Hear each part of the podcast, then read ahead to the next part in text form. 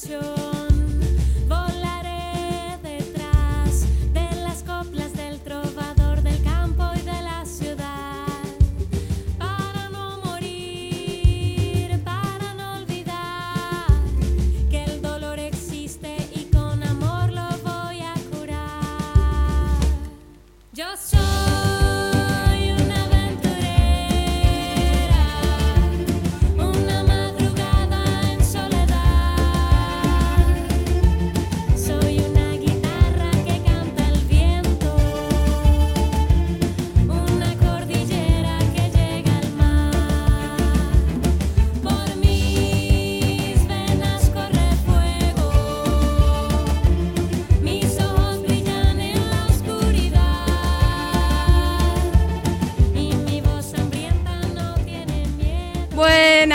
tardes, buen viernes, viernes al fin, otra vez en Yo Mala Madre. Buenas y santas. Buenas y santas. Muy buenas No sé tardes. si santas, no, No, sé por, si por eso santas. te miré con ¿Por qué tiene cara. que decir santo? Bueno, Claro, es No aburrido. sé, yo no sé, ese, santas. ese idioma de, de- es, es- es un lema viejo, viejo. de, Buenas y de- santas, de la catequesis ¿Qué que nos quedó. yo? No sé, no sé, no, no sé. ¿Y ibas Sí, a catequesis? Sí. sí. Bueno, si me, pre- ahora si me vamos a hablar. preguntas, Ahora vamos a hablar. nada. Semana dura, complicada, pero acá estamos con una tarde primaveral, por suerte. Mañana un día hermoso, Hermoso. el domingo se cae el cielo, Cielo, parece. No importa, no importa, mañana No importa, pero mañana todo el mundo a sacar las remeras, Ah. manga cortas, airearse un poco, seguir cuidándonos. Abrir las ventanas. Y aquí estamos nuevamente en Yo Mala Madre con las Bamba, Obvio. con las chicas Bamba. Están todas las Bambas, está ah, las pequeñas, las grandes, las medianas. Eh, sí. a mi derecha, nuestra querida Nancy Bamba. Buenas, buenas, buenas tardes. A la izquierda, la querida Roxy Bamba. Buenas tardes. Así que ya estamos nuevamente para bueno charlar un poco de todo y tenemos un programón. Tenemos a ya están ya llegaron y estuvieron ahí. Están ahí, Están ahí. sí, tenemos una brujilda en el estudio ahí, que, que este, es tarotista. Sí, muy divertido. Dura la tarotista. La, la- la niña del programa de ayer. Dura, dura, Julieta. dura la tarotista. Sí, no, no, no. Es, Hay que es quererla, es quererla o odiarla. No Sí. hay un punto medio. Si te gusta lo que te dice o no te gusta, bueno, ella te lo dice, ya está. Sí, es, Es así, como. Es así como. Sí, hay, que es estar sincera. predispuesto a Igual, escuchar. igual me hace recordar a alguien. No sé por qué. A esta. No, a, a una generación anterior a la Sí, sí, nuestra. sí, sí. Sí, ah, bueno. Es muy igual a su abuela. Ah, bueno. Viene, por- viene, Sí, genético. Es árbol, genético, al- sí, sí, sí. árbol genealógico. Lógico, genealógico. Sí, un por favor. audiólogo por ahí. Claro. Bueno, hoy tenemos un programón. Tenemos la visita que ya están ahí disfrutando de las mieles de nuestra brujilda. Tenemos a Leonor Larramburu y a Paula Jaquim. Es medio complicado. Ahora le vamos a preguntar cómo se pronuncia el apellido. Bona. Bueno, Leo es una referente de, de los movimientos populares, es referente de la Federación Argentina de Cartoneros, Carreros y Recicladores y secreta- secretaria de Ambiente de la UTEP, que es la Unión de Trabajadores y Trabajadores y Trabajadoras de la Economía Popular. Así que es, es la verdad que es una Es grosso. entrevista para Es exprimir, terrible, sí, sí. para contar Todo, sobre la importancia de- del movimiento de los trabajadores y de las trabajadoras recicladoras para incentivar a que todos empecemos a hacer separación en origen y bueno, también que nos cuente un poco cómo es que surge un poco este movimiento. Un poco de, de, eh, la necesidad de trabajar y después buscarle la vuelta eh, con el tema del reciclaje y de la separación. Pero todo surge desde la necesidad de tener el plato de comida En todos casa. los días en casa. Exacto. Y tenemos también, bueno, Paula es militante del Movimiento de Trabajadores Excluidos, del MTE. La verdad son dos compañerazas de, de acá de, de Mashwitz. Las conocimos ya hace un tiempo, a, a Paula sobre todo. Eh, así que porque Bien, vamos a estar charlando de todo, de, lindo. de- de Una cómo es todo, todo el movimiento, ¿no? Eh, Sí, justamente eso pensaba, ¿no? Eh, poder eh, pre- eh, preguntar y, y conocer cómo surge, cómo, cómo llegan a, a federar a una federación, eh, cómo se organizaron, cómo, bueno, toda la lucha que vienen llevando y, y nada, es muy interesante para, para poder este conocer, entender y también este son vecinas. Son que- vecinas, son vecinas y son mujeres. Obvio. Son mujeres, qué todo. tema, ¿eh? Oh, el feminismo. ¿Viste? Son mujeres empoderadas, liderando, gobernando, ocupando lugares, así que siempre es un placer poder entrevistar a, a las compañeras y, y empoderarnos, contagiarnos todas, ¿no? Que es lo importante y apoyarnos Como sobre decís vos, todo. cuando llega una, llegamos todas. Es que es así, sí. cuando llega una llegamos todas. cuando una empuja, empujamos todas, todas, es como obvio. que estamos del mismo lado de la soga. Tocan a una, nos tocan. Nos tocan a todas. Siempre, siempre, siempre. siempre, Pero bueno, ahí bueno, ya vamos, largo programa, vamos a charlar, vamos a charlar. Tiene tantas aristas el feminismo. Es verdad. Y nos vamos a escuchar un temita mientras recibimos a nuestras invitadas acá en el estudio, que hoy lo elige nuestro querido Agustín y Fran en la operación con Juancito Castro firme ahí los dos siempre como rula de estatua. Nuestra querida Vicky Quiles, que está en comunicación. No sé, te acabo de poner un sí. título, queda re bien. Sí, sí, sí. Comunicación, organización. Te quedó bien, medios. te quedó bien. ¿no? Sí, Comunicación. Comunicación, producción, hace, de reyes, hace todo de un poco. redes. Y nuestro pilar, nuestro, nuestra ahí, nuestra columna de concreto que eh, está ahora en un Zoom, pero que es nuestra querida Daima y Ay. Dana, que la verdad es, es, es como un quebracho donde uno se apoya. Eh, sí, tal cual. Sí, tal cual. Está si buena te puedes a pensarlo, es ¿eh? este. Sí. Sí. Sí, es, Es- nuestro Es- quebrachito. es nuestro quebrachito. El Igual quebra- que- le vamos a empezar a decir quebrachito. Qué No sé si le gustará. No, pero- no creo, no creo porque aparte pero sí, no, no. Te mandamos saluditos igual. Ah, Le mandamos saluditos. También, también. Bueno, nos vamos con un tema. Agus, ¿qué vamos a escuchar? El Callejón de los Milagros del Indio Solari. Lindo, lindo. Vamos. Ahí vamos. ¿Vamos con eso? Viernes.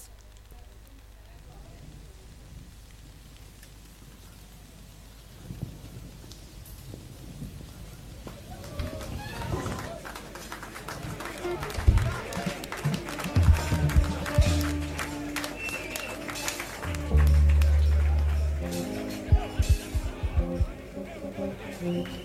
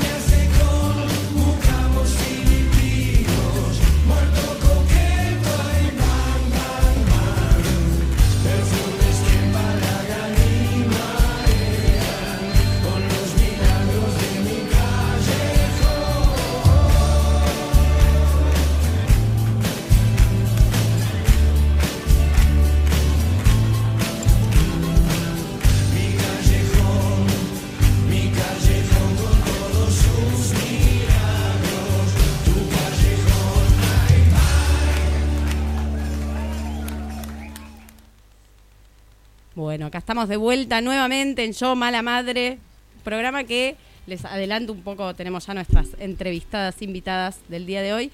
Surge desde una entidad que se llama Jacarandá, que son, bueno, mujeres, de todo un poco tenemos, eh, muy comprometidas con, con la lactancia soberana y la crianza respetuosa de los niños y de las gestaciones también soberanas, ¿no? Que ahora charlaremos de todo un poco, de todo un poco. Bueno, tenemos, la verdad que es un lujazo, un placer. A Pau ya un poco la, la- la hemos visto en otras oportunidades, pero nunca había visitado la radio acá en el Centro Cultural.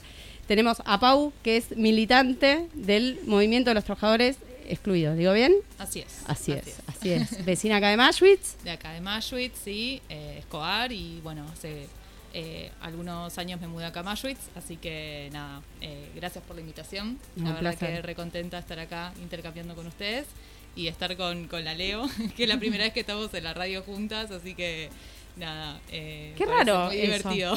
Fue- es, como, es como, yo siempre las vi juntas. Sí, sí, juntas. siempre, siempre. pero, nunca en radio, nunca, Nunca en nunca en radio. medios, nunca, en medios. Ah, nunca. bien. Siempre en realidad sale la Leo en la radio. Claro. ¿Y qué salidas ha tenido? Sí. La Leo, que es, es la verdad una, una referenta de- del esfuerzo, de la lucha, de las trabajadoras, de, de la dignidad. Porque la verdad, Leo, es que representás todo eso. ¿Y quién es Leo? Si, le- si te tenés que definir, ¿quién es Leo? ¿Militante? ¿Quién es Leo? La leo es la voz de los cartoneros, es la voz de los compañeros. Yo represento a más de, de 5.000 compañeros eh, a lo largo y a lo ancho de todo el país, de compañeros que hoy en día no son escuchados a través de nosotros, los referentes nacional de la FACIL, pueden ser oídos, pueden ser escuchados y sentarse en una mesa a un diálogo. Y hoy estábamos charlando, ¿no? Un poco antes de la importancia de saber cómo surge, cómo surge el movimiento, cómo surge la organización que llevaron adelante, que sin duda es la organización lo que la otra vez te escuchaba en el teatro. Ahora vamos a hablar un rato de- del documental, ¿no? Pero que la organización vence al tiempo sin duda y es lo que es el camino y la herramienta para la conquista de derechos. Pero cómo surge, cómo surge la organización, cómo, cómo fue tu primer acercamiento, te escuchaba hablar del tren, el los trenes blancos de aquella época tan oscuras del neoliber- neoliberalismo que golpeó tanto a todo nuestro pueblo. La verdad que sí, nosotros teníamos un sistema en el cual nos podíamos transportar hacia capital para poder trabajar eh, dignamente, porque si bien nosotros los recicladores, cartoneros y carreros hemos construido nuestra propia fuente de trabajo, nuestro propio trabajo, lo hemos inventado nosotros, eh, por eso se defiende eh, con uñas y dientes básicamente. Eh, nosotros éramos el pulmón a seguir y cuando nos sacaron la herramienta del medio de transporte, bueno, no nos quedó otra que salir a la calle a manifestarnos, a, a- a dar nuestro, que nos den una solución alternativa. Eh, no estábamos pidiendo nada, exigiéndole nada más que simplemente nos dejen trabajar, seguir trabajando para poder mantener a nuestros hijos. Y a raíz de eso eh, surgió la organización de organizarnos, eh, conformarnos por grupos de compañeros que íbamos a una mesa de diálogo y que si sin la organización esto no hubiera podido ser posible porque tuvimos que organizar ramales, tanto el del Mitre como el tren blanco de General de, Suárez. El Eh, San Martín tenía también, ¿no? el La San línea San Martín Martín tenía. también tenía, o sea que entre todos unificar fuerzas y poder salir a pelear un servicio, o sea, con dignidad para nosotros para poder transportarnos a trabajar.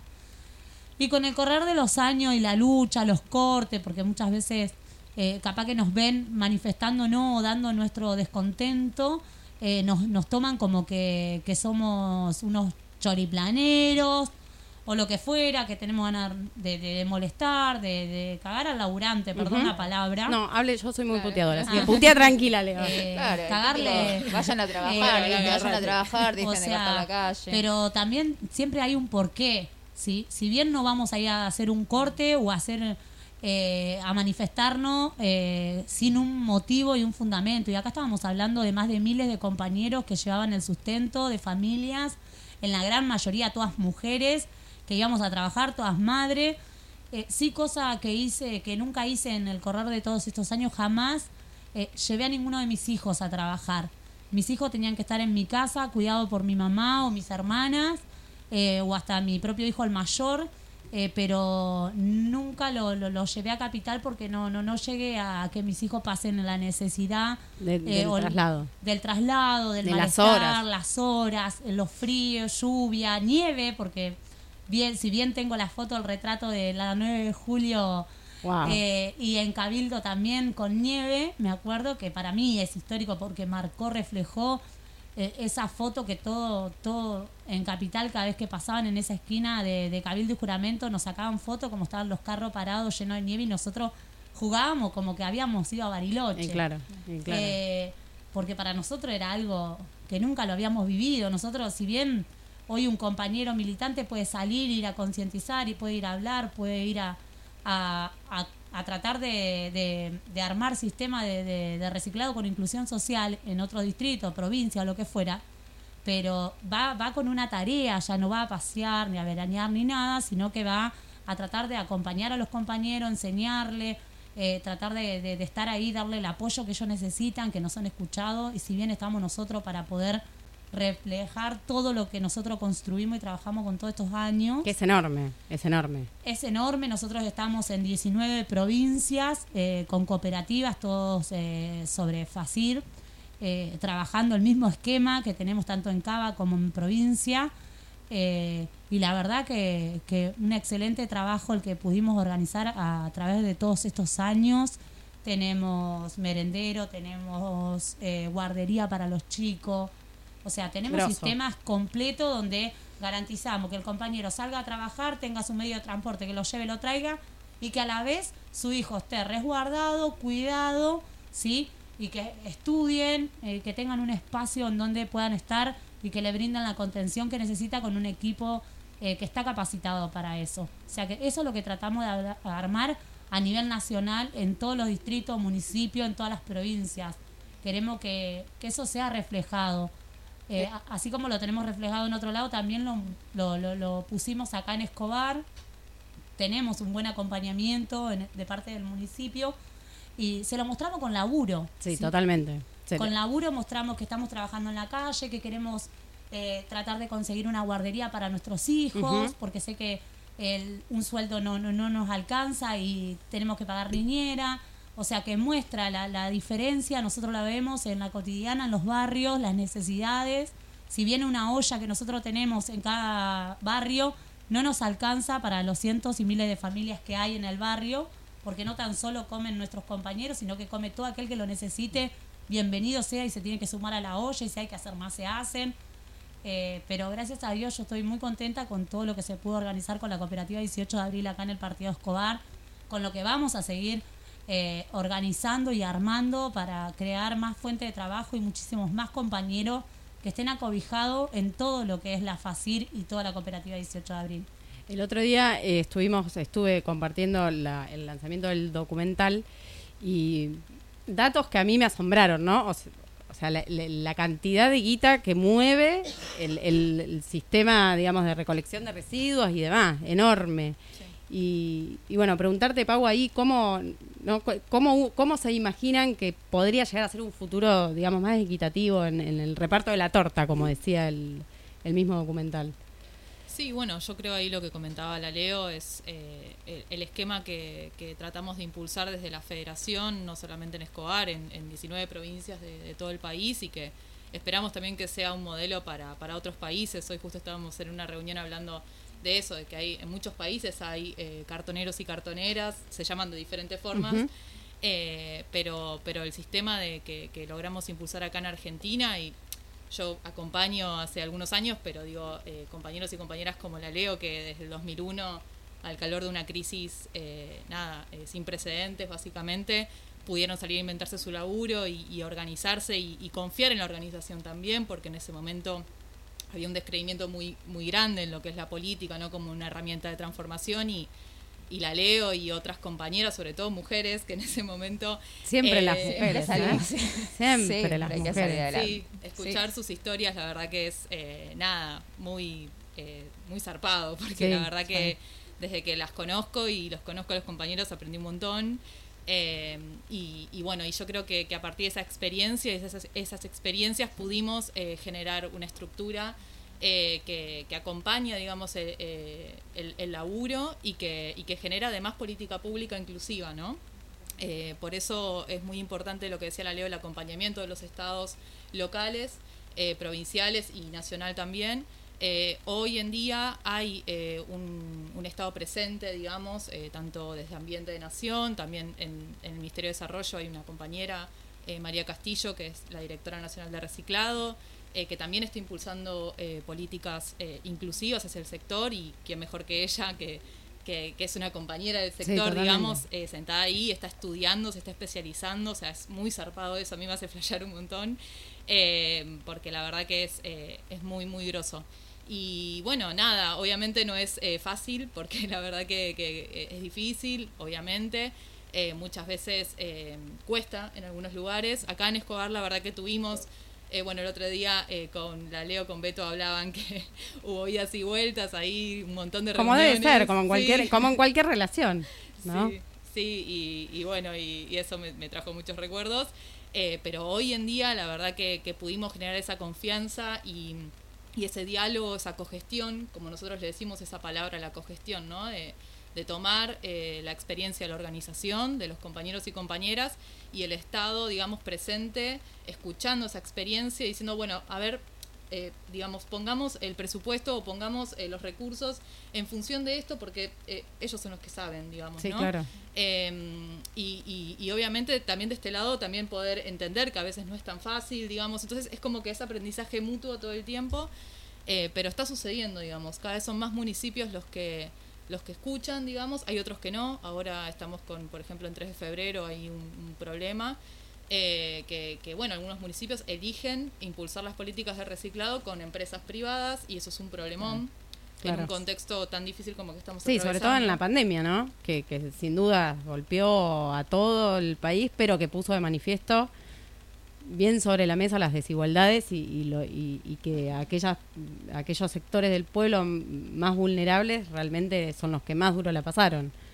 Sí, sí. Sí, no, y, y realmente... Y la pasan. Sí, es, es, eh, es muy complejo y realmente es, eh, es necesario que los municipios entiendan que la política de reciclado tiene que ser, que ser con inclusión social porque no solamente en términos ambientales, sino en términos sociales, digamos, genera puestos de trabajo.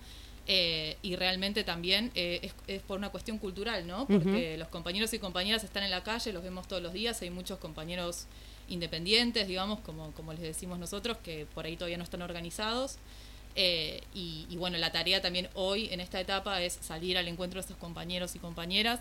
Así que bueno, eh, nada, la Leo, eh, más allá de- de- del, rol que tiene acá en Escobar, eh, bueno, ahora le va a tocar viajar por provincias y cosas así, eh, que es como otra etapa, ¿no? De, de- su recorrido. Y, y bueno, nada, la verdad que eso, nuestro rol por ahí desde la militancia es acompañar en general esos recorridos. Eh, así fui, al menos en lo personal, fui aprendiendo un montón eh, en lo humano, un mundo nuevo que yo no conocía y que realmente, no sé, no te lo enseñan en ningún lado. Eh, entonces, en, en- en algunos, en algunos aspectos fue bastante doloroso también, porque es eso, conocer un mundo nuevo que Sí, claro. es un flash. eh, y bueno, nada. Que no es duro. Es durísimo. Son, son realidades. Sí. Yo me quedé muy flayada con, con un... Soy, me emociona bastante. Que siempre me, ¿no? Uno se lo cuestiona, no sé si les pasa de ser em, de, de emocionarse fácil, yo me emociono fácil. Y, y uno siempre trata de esconderlo como si fuera una debilidad. Y en realidad, cuando me, cuando me lo cuestiono, digo, bueno, ojalá que en realidad nunca lo pierda, porque si el día que lo pierda, porque ya hay algo que Sí, no me sí. está llegando. Y el día del documental, eh, me emocionó cuando comienza el documental un fragmento donde le preguntan a un carrero, ¿no? Eh, ¿Qué es ser pobre? O, y, y él cuenta, ¿no? Lo que es no no no tener la guita para poder darle un- el, el mate Claro. cocido a los nenes. Claro, de comida a de co- todos los comprarle un caramelo y termina eh, como con un- como con bronca y, y emocionado diciendo la concha de su madre, Sí, ¿no? sí, como sí. qué mierda, qué Sí, sí, mierda. Y fuerte, es fuerte. Es muy fuerte, eh, por eso lo expliqué ese día en el, te- en el teatro. eh, ese es un pedazo de una, de una cruda realidad que capaz que para otros no lo ven, pero quizás si se, se tomarían un minuto eh, para dejar explicarlo, verían la necesidad que hay en los barrios, sí, vulnerables, porque son vulnerables, porque no tienen eh, las medidas que necesitan los barrios tampoco, que no llegan. Hay municipios que sí están presentes, pero hay otros municipios que no. Eh, como decir, nos hacen la guerra hasta en la calle, porque hoy en día te mandan a reprimir. la- ¿Qué, te, Claro. ¿qué, te, ¿Qué te puede llevar? O sea, ¿a quién le estás robando si estás juntando un cartón para darle de comer a tus hijos? Y eso era lo que más el compañero también quería reflejar, los hostigamientos que ellos tenían. Eh, como dije, en el teatro hay cosas que no se ven, la cruda realidad de lo que se puede ver y lo que no, no se mostró.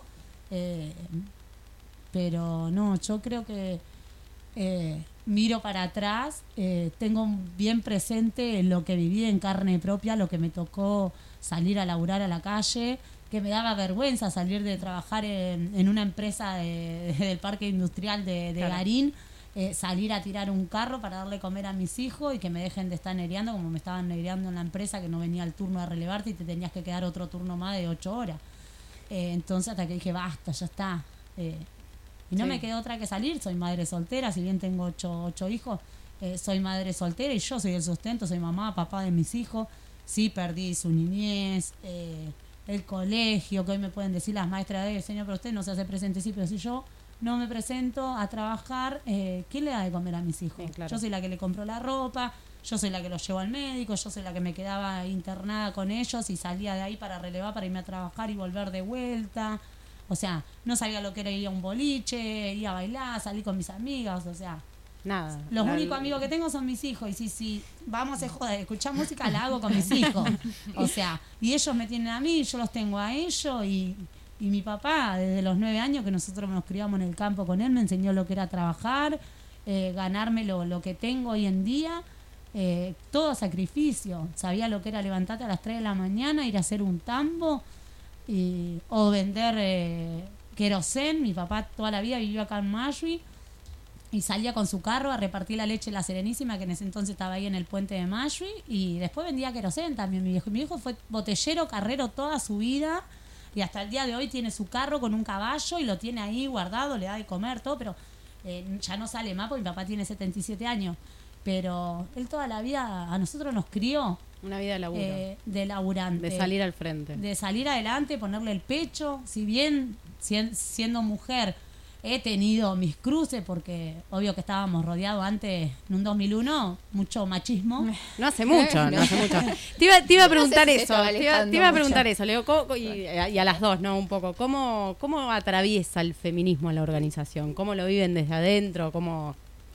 Eh, yo bastante bien de, de la organización porque eh, estamos acompañadas, o sea, eh, tenemos compañeros que al contrario acompañan a las compañeras, eh, la, la organización tiene su parte también de feminismo. Eh, creo que la gran parte de la mayoría somos todas mujeres, Ah, pero también los varones que tenemos varones. Somos mujeres que acompañan. varones. Sí, pero eh, siempre en la, en la organización nunca vi diferencia eh, de, de género, si vamos al caso. Eh, creo que ahí somos todos iguales, siempre desde el primer día que puse el pie en la organización, siempre fue así. Y compañero que no respetaba a las compañeras, compañero que no podía ser compañero, ¿entendés? Porque Claro, le obvio. teníamos que mostrar esa política de que éramos todos uno solo y somos todos iguales. Eh, también hay mucho que le cuesta, eh, y- pero no, gracias a Dios yo puedo decir que Dios me dio dos piernas, dos brazos, dos manos, no para parar el colectivo, sino para saberme defender. Y creo que eso me lo inculcó mi papá, que a mí nadie me tenía que por qué faltar el respeto. Si yo respeto es para que me respeten.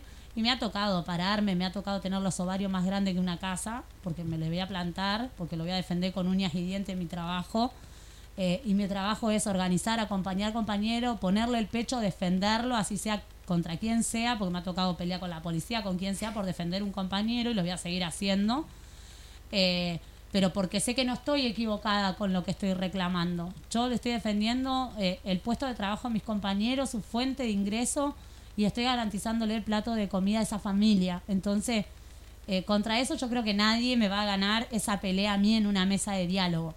Yo quiero el bienestar para esa familia, quiero que esa familia progrese, que tenga su casita digna, que tenga agua, cloaca, eh, pozo, eh, lo digno Sí, totalmente, una, Eh, una, una vida digna. que es por lo digna que- y que los chicos, el mejor lugar donde pueden estar es en el colegio porque necesitan educación, ¿sí?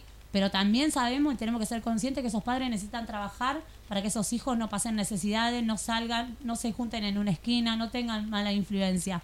Entonces nosotros acompañamos tanto del área eh, con las compañeras mujeres que hay eh, casas de abrigo, tenemos acompañamiento de la parte de género, eh, tenemos lo de adicciones también ahora que gracias a Dios se pudo armar lo de adicciones en Sabio, eh, la Casa de Vientos, después tenemos los merenderos, tenemos talleres para los chicos con ayuda escolar, o sea, estamos amplia en la región de, de- de Escobar, estamos bastante bien cubiertos y queremos más, queremos construir guardería, o sea que pronto futuro ahí para el señor intendente si me está escuchando, que, que- que queremos construir una, una guardería eh, que es sumamente importante porque también no, no, no hay acá, o sea, no hay, no, no hay eh, como no- lo que nosotros estamos... ¿No construyeron los 3.000 jardines, Leo? Eh, sí, Ay, pero lo que- nosotros... los 3.000 jardines de Macri, no lo construyeron. No. No, sí. No llegaron, están llegando. Segunda Pasaron cosas.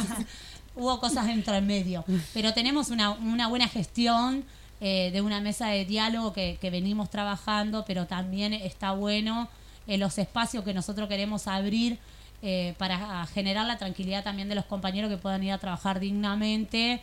Y, y es un proyecto que nosotros tenemos como a futuro de crear las guarderías para los compañeros cartoneros y carreros.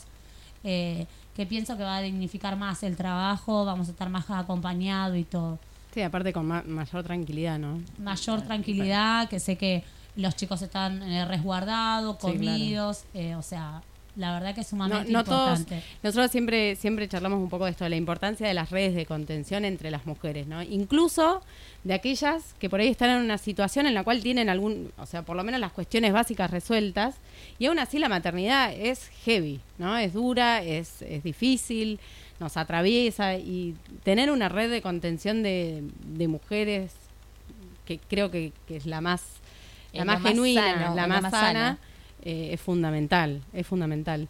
Y vos, Pau, ¿cómo, ¿cómo ves, cómo vivís el feminismo desde la organización, de tu rol de militante? ¿Qué desafíos crees que se nos vienen también? Un montón.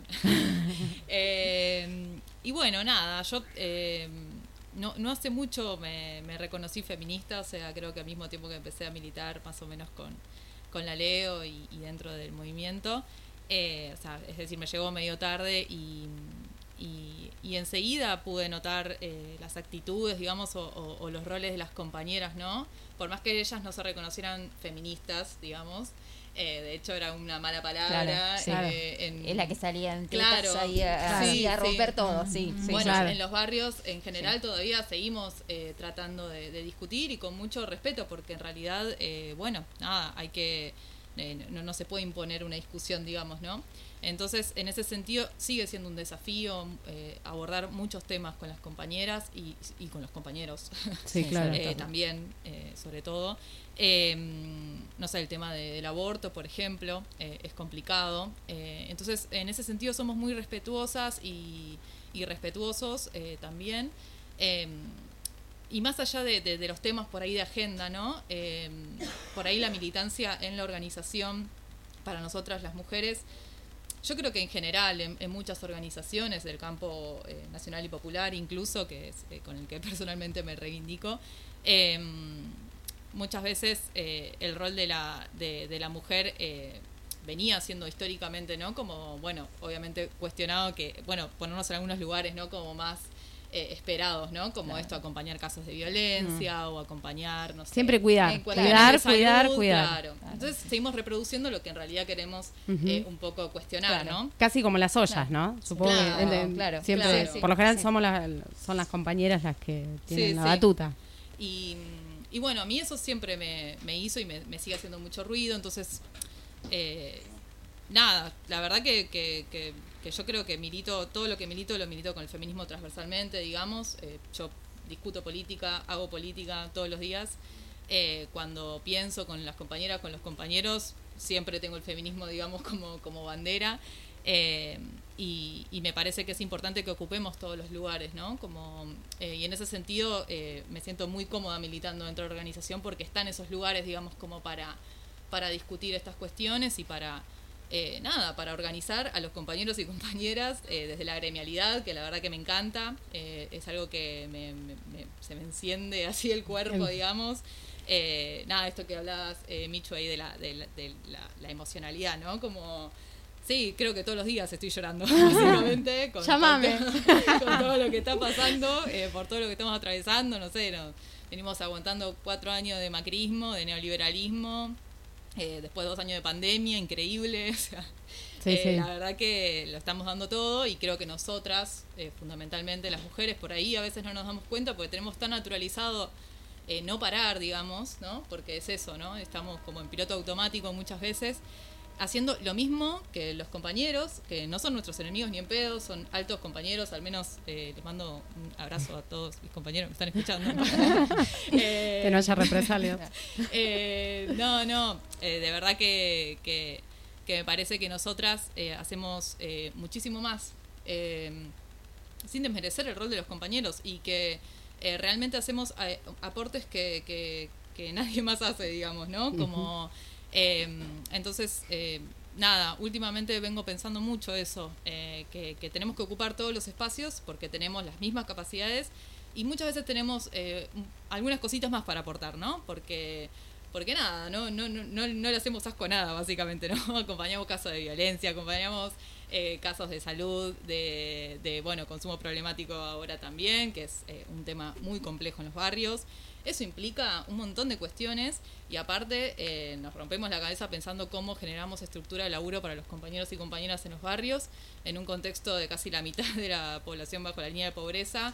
Eh, parece como re importante y nosotros tenemos la misma capacidad que los compañeros, digamos. Eh, yo creo que, que eso, que el feminismo es transversal a todo lo que hacemos todos los días y que las compañeras también, y muchas por ahí no lo reconocen, la leo sí, eh, porque nada, venimos charlando estas cuestiones, ¿no? Eh, que muchas veces, bueno, la, la maestra por ahí, no, obviamente no voy a dar nombres ni nada de eso, pero no sé, viste, le mando un audio como, che, no hicieron la tarea, no sé qué, no sé cuánto, y pero ¿por qué Claro. no te puedes a pensar todo lo que hace la Leo en un día? ¿Por qué el, el audio va dirigido hacia ella, digamos? Bueno, es como la reunión de padres donde son todas Claro. madres. Claro, es tal ¿No? Sí, cual. sí, ¿no? Y, y, y nada, y ella muchas veces, eh, nada, realmente cumple un montón de roles en, en el día, digamos, no es que te, te estoy Es que es grosso. es es- es Sí, muy grosso sí. y para ellos debe ser Sí. de- debe ser súper movilizante saber todo lo que todo lo que generó, lo que genera y lo que sigue generando Sí, su sí. mamá, porque Sí, es no, su no. ma- o sea, su mamá. No, aparte de ellos la tienen bien en claro. Eh, mis hijos básicamente la tienen bien en claro eh, eh, cuál es mi rol en mi trabajo, la importancia que yo le doy a mi trabajo, lo que yo le muestro todos los días. Cuando llego me preguntan, ma, ¿cómo fue tu día? Eh, tomamos mate. O sea, tengo hijos de 25 años, 23, después 16, 15, 19. eh, y los últimos tienen 11 años y son mellizos. ¡Oh! Sí. Así ¡Qué que dato! mi única nena mujer entre medio de siete varones, así que tengo una, una nena. una Ah, vino, vino a un- equilibrar. una aliada, Vino una, a equilibrar la aliada. fuerza. Eh, pero no, no, las- aparte de tener, aparte de mis hijos, yo tengo dos, dos menores que viven conmigo. eh, también que con esta, esta pandemia también lo que nos llevó a atravesar fueron muchas pérdidas.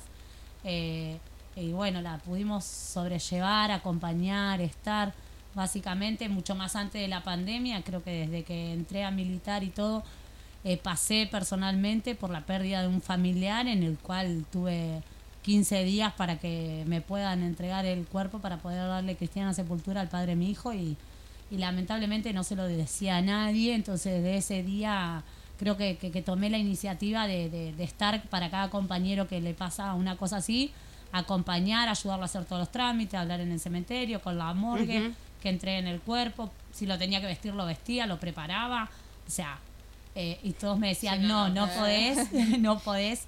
Y no, y lo hacía. Y yo hasta que Grosa. era como que me daba, me daba la tranquilidad y la paz, ¿sabes cuándo? Cuando yo terminaba de hacer, eh, eh, darle la cristiana sepultura y decía, bueno, listo, ahora sí. Eh, no dormí todo el día, dos días, me voy a dormir tranquila porque sé que mi compañero está descansando en paz. ¿Entendés? Y le daba la tranquilidad a esa familia. Entonces eso me llenaba de orgullo de saber que estuve en ese momento, en que acompañé, en que estoy y no le largué la mano. ¿Entendés? A mi compañero hasta lo último. Y a razón de todo lo que tuvimos nosotros acá en Escobar, en, tanto para la gente que está en todo el partido Escobar, que hoy está trabajando en, provin- en Capital, en Cava, eh, hubo muchos compañeros que lucharon por eso y quedaron en la lucha en el correr de todo este tiempo. Hacías referencia de eso también. Eh, lo- lo- lo así que teatro. cada, cada logro de acá es fruto de ellos también, porque ellos se fueron peleándola y no bajé los brazos y seguí adelante y llegué a donde ellos queríamos que lleguen y nos falta construir más y vamos a seguir así. Eh, y seguimos y me tocó organizar porque si bien tengo que delegar responsabilidad, tengo un buen equipo de trabajo en el cual está a cargo de cada sistema que tenemos acá. y, y son un alto equipo, quizá a mí no me ven mucho, pero generalmente estoy más eh, ahora en lo que es el secretariado de la UTED, eh, la FACIR Nacional, eh, porque también hay provincias que están muy vulnerables y necesitan el laburo de nosotros, la experiencia de nosotros. eh, Que decís, parece, por ahí alguien lo ve de afuera y puede decir, bueno, es una, es una tontera, puede pensar, Sí, ¿no? no, no. Y es sumamente complejo y laborioso todo el proceso. La verdad que sí. Eh, a mí me tocó ir a la provincia, por ejemplo, y, y ver cómo en los basurales a cielo abierto las máquinas los atropellaban a los compañeros. Eh, vi mu- muchísimas cosas que la verdad que uno se va con otra con otra idea de acá a la provincia y, y ve y decir, che, la pucha, todo lo que nosotros tenemos, tenemos sueldo, tenemos un sistema, tenemos micro que nos llevan y nos traen a trabajar. eh, eh, ellos no tienen nada, viven el día a día de lo que recolectan ahí en ese momento, hasta comen de lo mismo que recolectan ahí, de la calle, o sea, y nosotros, yo hacía mención, digo, qué, qué loco, ¿no? Porque uno se olvida todo lo que vivimos, lo que era comer de- del que sacaba del restaurante, las sobras de los restaurantes, eh, nosotros vivíamos eso, comíamos, y hoy caen dos gotas y, y nadie quiere salir a laburar, entonces, ¿dónde quedó eso? Bueno, fue, yo creo que, el- el- como decía Pau, también esa época, ese proceso, ese golpe durísimo que fue en el 2000, 2001, Sí. el, el- el impacto o, o en realidad las consecuencias de un proceso neoliberal que hizo perder un montón de, de fuentes de trabajo, que quebró el país y que quebró también la voluntad del pueblo, ¿no? Para co- como su, su esperanza en que a través de la política y a través de los políticos eh, e- es la herramienta para poder transformar la realidad. Y bueno, es, de- debe ser, o sea, me imagino el, el empeño que habrá requerido poder gen- gestar una organización en ese contexto y Mira, no- lo que nosotros le reflejábamos a los compañeros con esto de la pandemia es que a muchos le, le- le- le explotó la cabeza en decir, eh, ¿por qué no miran hacia atrás y no les hace Claro. recordar un 2001? Si vuelve a pasar de vuelta todo lo mismo. Digo, no se pusieron a pensar en dónde nos va a llegar esta bendita pandemia cuando arrancó, ¿no? Eh, que, que no sabíamos dónde estábamos parados, que eh, los bancos cerraban, que estaba todo, Todo. cerrado, que un montón de gente se quedó sin trabajo, que hay más gente que nunca trabajó de esto, nunca se imaginó que iba a tener que juntar material reciclado para poder darle de comer a sus hijos porque tenían una buena una buena un buen ingreso de, un buen ingreso a fin de mes eh, chicos que iban a colegios privados que hoy en día eh, están eh, dando Zoom virtuales porque tampoco ni siquiera saben si van porque los padres se quedaron sin trabajo eh, porque fue, No, esto fue- fue una ola que vino en un abrir y cerrar de ojo y le bueno ahora y lo están posterior a un y posterior a Macri, ¿no? Para Claro. colmo, o sea, ya veníamos Sí, no, es veníamos un complicados. acumulado.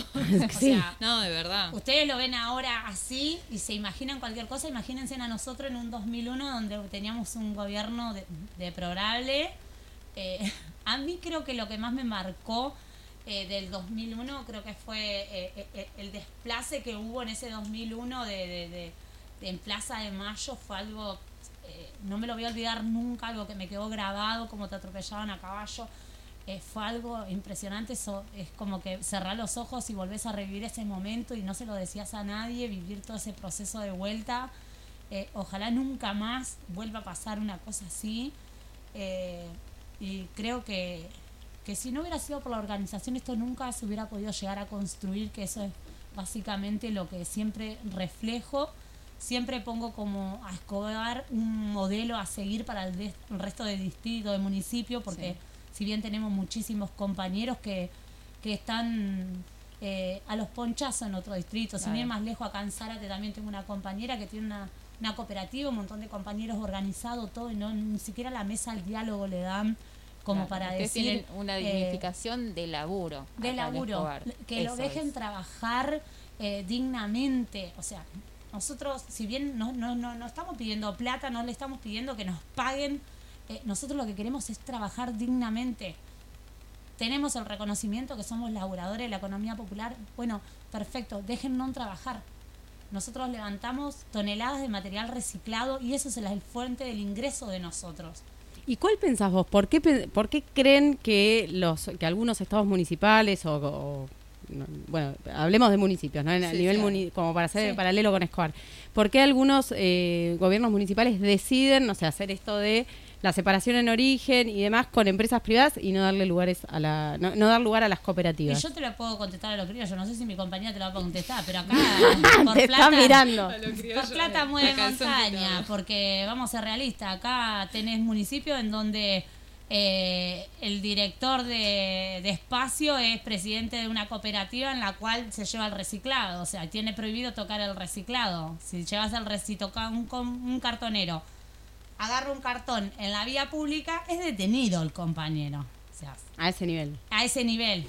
O sea, Wow. tenés diferentes distritos en diferentes lados. es Hay una famosa discusión tuya con Mauricio. Eh, sí, yo tengo una histórica de un- unos años perversos.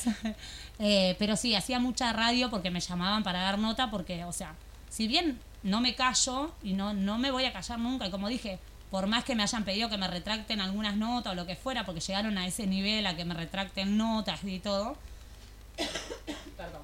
Eh, eh, dije siempre lo que pensaba, pero ¿por qué? Porque yo hablo por experiencia vivida.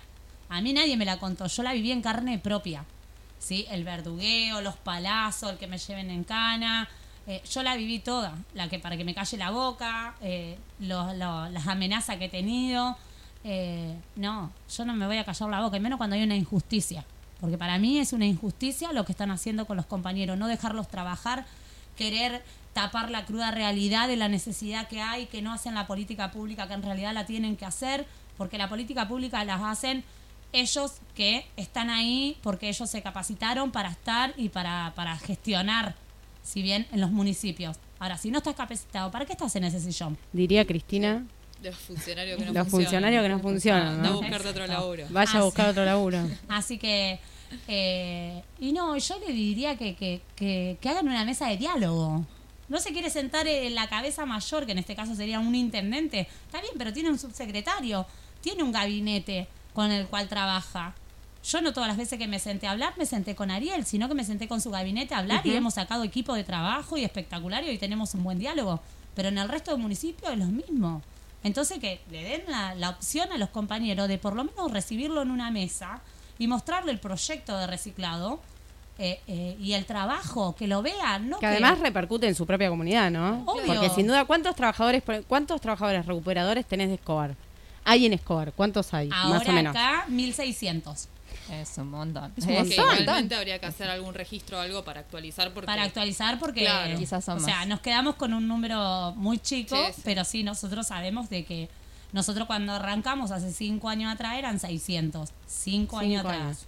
O sea, hay más o menos un número, como me lo preguntaron el otro día, le dije 1600 y bueno, el día del teatro, Sí. un día antes que fue Ariel a, a visitarnos al predio con Fermiño que vino de visita, eh, habíamos, justo ese día nos habían dado el- la comunicación que teníamos eh, 250 puestos de trabajo nuevos para generar una etapa en Garí eh, en el turno de la tarde y queríamos abrir una etapa en Escobar a la mañana. También garantizándole a los vecinos, obviamente, para que reciclen, tomar más conocimiento, concientizar de que por favor el material reciclado, porque si bien los puntos están saturados. Muchas veces el vecino no mete el material adentro del punto, lo deja todo afuera, entonces otro vecino pasa, lo ve. Eh, y tenemos eh, eh, mala difusión, si bien, porque si vos pasás por el punto y lo ves que está totalmente colapsado afuera y el vecino no se toma el trabajo de meterlo adentro al, con- Claro. al container, eh, también, obvio que a nosotros a la página nos van a llegar eh, barbaridades, nos llegan, pero la cooperativa, o sea, el compañero va y retira el material de adentro del punto de material reciclado. No llevamos escombro, no llevamos madera. Importante no esto, llevamos ¿no? rama, Claro, por favor. eh, no llevamos perro muerto. Eh, la- Yo la recuerdo típica, una típica, publicación de sí. Paula muy enojada Ah, sí, la- cuando arrancó la pandemia. cuando arrancó la pandemia por, por lo que encontraron dentro de uno de los Sí. contenedores. Sí, sí. No, porque eso lo... lo- o sea, eh, volviendo a lo que vos eh, comentabas, Michu, de, de por ahí de, de los municipios, ¿no? De, de las opciones que tienen, porque son decisiones políticas, ¿no? Hacer un sistema reciclado con inclusión social o hacer la fácil, que es optar por eh, contratar una empresa Claro. privada, ¿no? Eh, la fácil y, y- y yo creo que es una hay una cuestión cultural ahí también, ¿no? De no querer al compañero o a la compañera en la calle porque queda feo, porque porque los negros de mierda, porque bueno, ¿no? Entonces eh, Que Qué terrible. ¿no? Que- o sea, qué, qué terrible y qué triste. Sí, sí. Y, y qué, y qué batalla cultural todavía tenemos por delante. Sí, sí, no pasa solamente con los compañeros eh, recuperadores, con los cartoneros, pasa también con los compañeros ambulantes, con los compañeros ambulantes migrantes sobre todo, pasa con un montón de trabajadores de la vía pública, digamos, y trabajadoras. eh, y en general es la batalla cultural que, que, que nada, que batallamos todos los días, básicamente, eh, de manera silenciosa muchas veces. Y, me parece que ahí es importante que podamos eh, mostrar que, funciona, digamos, el sistema reciclado con inclusión social, eh, como, como el, esquema acá de Escobar, ¿no? Eh, bueno, yo antes mencionaba eh, lo que está pasando en 3 de febrero. Hay, hay organización de tres cooperativas de la economía popular, tres cooperativas de cartoneros y cartoneras. Y lo que está pasando es que básicamente quieren contratar a una empresa que eh, recolecte el material de la misma zona de la que están recolectando los compañeros. Eh, y lo que proponen es, bueno, está bien, entonces eh, nosotros les llevamos el material, o sea, no los quieren en la calle, digamos. Claro, sí, Eh, sí, sí. Y entonces es un problema cultural, es eh, no es solamente, es, es básicamente encerrarlos en un galpón o ni siquiera en un galpón, claro. porque muchas veces ni siquiera garantizan el espacio digno de laburo, Ujú. digamos. Eh, y nosotros no podemos permitir eso, bajo ningún punto de vista, digamos, no solamente por el laburo de los compañeros, es una cuestión más, más, más grande, más política, digamos, más general. Eh, realmente tenemos que poder eh, garantizar un esquema de eh, pensar eh, puestos de trabajo dentro de la economía popular que le garantiza trabajo a un montón de personas que hoy no encuentran trabajo en, en el sector formal por una cuestión de, de- de que no, no nunca va a haber dentro del sector formal trabajo para todos Claro, y todas, sí. porque el capitalismo es esto, digamos. Entonces nosotros tenemos que pensar realmente eh, esquemas de políticas que fortalezcan eh, a la co- economía popular. Mañana por eso de hecho eh, marchamos con otras organizaciones de la UTEP eh, por Tierra, Techo y Trabajo en San Cayetano, que es una jornada muy importante para el sector. todos los años, el año pasado, bueno, no pudimos, este año decidimos salir. Así que para nosotros es muy importante porque vamos a pelear incluso por un salario básico universal eh, para todas las personas, no solamente para los compañeros y compañeras de la economía popular, sino para todas las personas que hoy no están cobrando un ingreso, las personas que cobraban el IFE, por ejemplo, que hoy no están cobrando sí, nada, sí.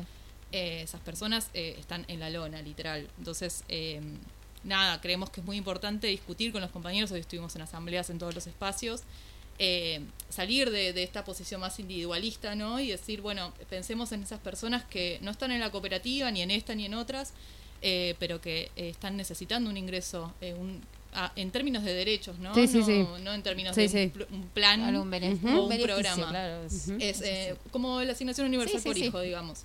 Eh, así que estamos tratando de poner en agenda eso junto con otras organizaciones. Es importante la unidad en ese sentido y bueno, creemos que, que- que tiene chances de salir, así que eh, nada, me parece que eh, por otro lado, volviendo a lo de los municipios, es muy importante también por ahí contar lo de la ley de envases, eh, que es un instrumento que también estamos tratando de impulsar. Eh, todavía no se presentó, pero se va a presentar ahora en el Congreso. Eh, bueno, la Leo es una de las voceras de la ley y mm, la idea es que sea un instrumento que eh, genere la responsabilidad extendida a los productores de envases que hoy colocan esos envases en el mercado y bueno, eso digamos, no, no, no tiene ningún tipo de responsabilidad hacia eso. Respecto Eh, de la disposición final, digamos, y, y su, y su reciclado para... O sea, Claro, ellos Ese es como, o sea, Claro, ponen un envase, por ejemplo, ese, ese de un solo uso sería. tiene un solo uso y nadie, eh, no es- el productor de ese envase no es responsable de ese envase, entonces lo hace como quiere y eso después va al SEAMSE, digamos, y a nadie le interesa. Eh, lo que busca esta ley es eh, establecer una tasa ambiental, que todos los productores de envase coloquen una tasa ambiental en, en un fondo que va a administrar el Estado. eh, y ese fondo, la idea es que pueda eh, financiar los sistemas de reciclado en los municipios, pero que siempre y cuando sean con inclusión social. Claro. Eh, no sé si me estoy olvidando algo, Leo. No, no, está bien, está bien. Eh, era así, era, era que la en realidad es eh, el distrito, el municipio, el consorcio del municipio te diga, no, no hay presupuesto para esto. ¿Cómo que no? Presentá el proyecto, te traemos un proyecto de reciclado con inclusión social, sin dejar a nadie afuera, sumar todos los compañeros que estén por fuera de lo que está organizado, sumarlos, crear un sistema de recolección con inclusión social y ahí garantizar que el municipio presente el proyecto y que se pueda usar de ese fondo para solventar los gastos, tanto de que si tiene que ser un espacio físico como galpón, camión, ropa, O bolsones, sea, es, pensar que- casi en su integralidad el sistema de, recolección y de reciclado de forma sostenible, ¿no? Incluso desde lo económico. Claro. Claro.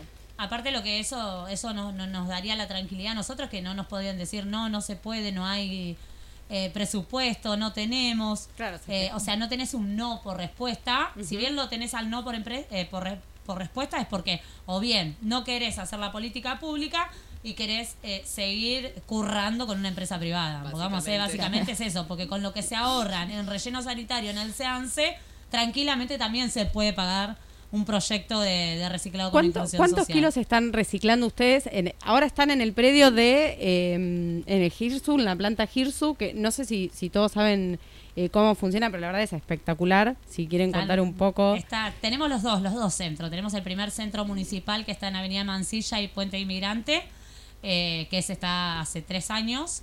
Y después tenemos ahora la nueva planta Hirsun con maquinaria más eh, media, que vendría a ser la cinta de clasificación, más las enfardadores, más tres camiones cero kilómetros.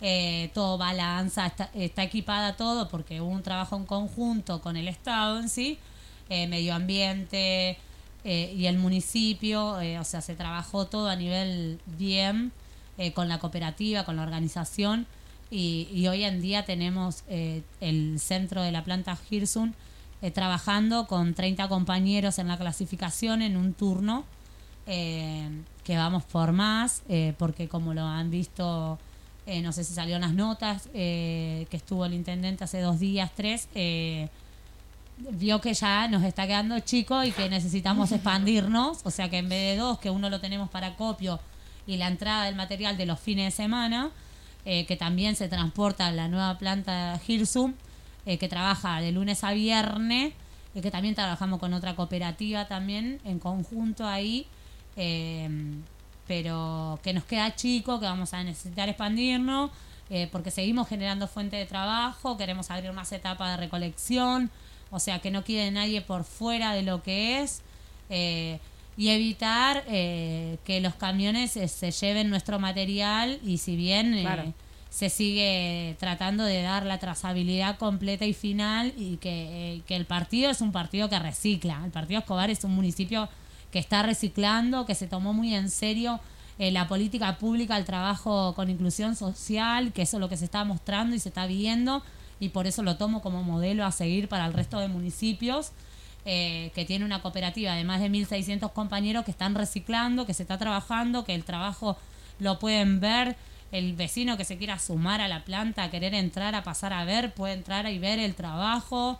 Está eh, buenísimo, está buenísimo, y incluso para, para, yo pensaba, no sé si es posible o no, ¿no? Pero eh, para los chicos. Sí, nosotros también teníamos en el de en el de Mansilla y Inmigrante, que era mucho más chico, que no tenemos la capacidad que tenemos ahora en el centro Hirsun, la planta Hirsun, eh, iban chicos de los colegios a hacer, si bien nosotros tenemos escuela, teníamos escuela por el medio ambiente, era al principio el primer programa, porque después como me fueron Sí. cambiando los nombres, a mí Sí, también sí, se me colgó, eh, que empezamos Es con como 70, UDP, ¿viste? sí, Cuando te lo aprendiste sí, te lo sí. cambiaron. No. Eh, habíamos empezado al principio con 70 colegios, después de 70 pasamos 140 y ahora que vamos a arrancar eh, va a ser con todos los colegios porque es como que se puso eh, a nivel nacional lo de, lo de las escuelas Educación también, ambiental. ah, educación ambiental, La ley. Eh, una ley. Entonces ahí sí eh, se va a generar muchísimo más material porque la verdad que los chicos hacen un trabajo fundamental. eh, la concientización de los chicos hacia los padres, Totalmente. cómo repercute. Eh, no, mamá, eso no va y esto va acá. Eh, me ha pasado, me ha pasado a mí, la presidenta de la Ese es el colmo, Leo. eh, ellos, viste, no, mamá. No, no. Bueno, hijo, ¿Qué estás cansada, tirando? no. ¿Yerba ahí? ¿Por qué tiras yerba ahí? Eh, No va Eh, la yerba ahí. no, en sí a la yerba yo la junto. Claro, viste la plantar. compostera. Claro, pero te pueden que- llegar a asesinar si mezclas yerba con Claro, sí. No, no, No. pero no, no, por eso te digo, eh, es tomar co- eh, conciencia de, de la dinámica, pero yo a veces digo, una imagen vale más que mil palabras, que se sumen, que vean el, la- el laburo de nosotros, eh, la importancia del saber por qué nosotros estamos seis horas adentro del centro en un turno y ver el laburo que hacemos, cuál es la trazabilidad que se le da final, el destino final a ese material que nosotros eh, reciclamos durante toda la semana. Eh, todos los días se procesa de lunes a viernes, sábado y domingo también se está trabajando, nosotros trabajamos los feriados.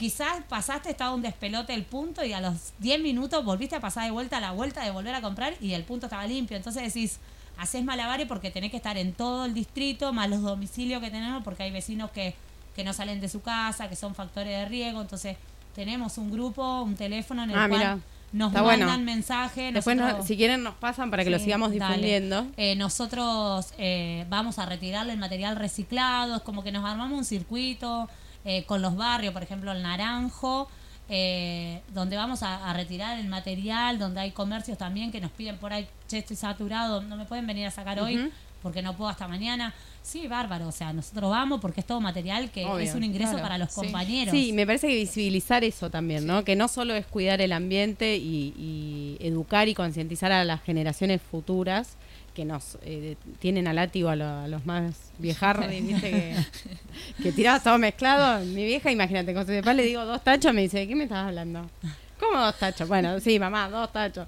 Este, pero eh, me parece que además eh, concientizar y que se pueda visibilizar que no solo se, se hace un cuidado del medio ambiente, sino también que se genera trabajo genuino y digno, es fundamental, es fundamental, Sí, sí. Es fundamental. Y, por ahí eh, quiero agregar una, cosita que, venimos trabajando también con, eh, con parte de la gestión, con derechos humanos, sobre todo eh, dentro de la cooperativa hay compañeros y compañeras eh, que son eh, liberados y liberadas, compañeros que han estado en contexto de encierro, digamos.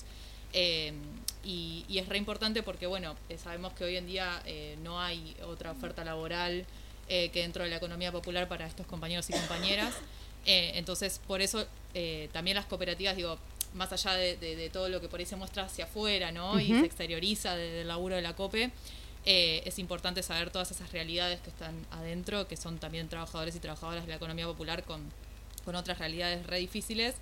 Y bueno, y sobre todo las compañeras que están con arresto domiciliario, que son las que peor la pasan, eh, que están por ahí con pulsera, co- todavía no, no tienen su, su libertad, que muchos piensan, bueno, como están en sus casas, eh, están, están bien, Claro, están digamos, bien. Claro. mejor Sí, que sí, estar eh, en el penal, digamos, pero la realidad es que viven en los barrios con todas estas falencias que decía la Leo antes, digamos, sin servicios, eh, muchas veces conviven con personas que las violentan, eh, bueno, son un montón de realidades eh, muy difíciles, temas de salud también, que ahora estamos tratando de articular para que puedan eh, tener, eh, nada, eh, sus turnos médicos Mm, y claro. demás. Sí. Eh, que muchas veces les ponen a disposición el transporte acá desde la gestión, así que eso está re importante y no quería dejar de mencionarlo porque realmente es re importante que también los municipios eh, sepan, saben, ¿no? En general que, que tienen estas personas, digamos, eh, conviviendo en, en los barrios. Eh, pero bueno, muchas veces hay mucha indiferencia y es re difícil porque están totalmente invisibilizados, entonces, y sobre todo invisibilizadas las compañeras. Eh, así que bueno, eso, más allá de lo que por ahí se, se, se transmite en, en- en las redes y, y- y se sabe de la cooperativa y demás, también están estas realidades.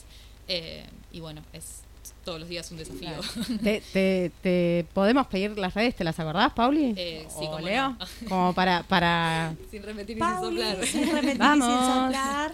Eh, bueno, las del MT es eh, MT eh, UTEP Escobar, ¿Sí? eh, tanto en Instagram como en Facebook.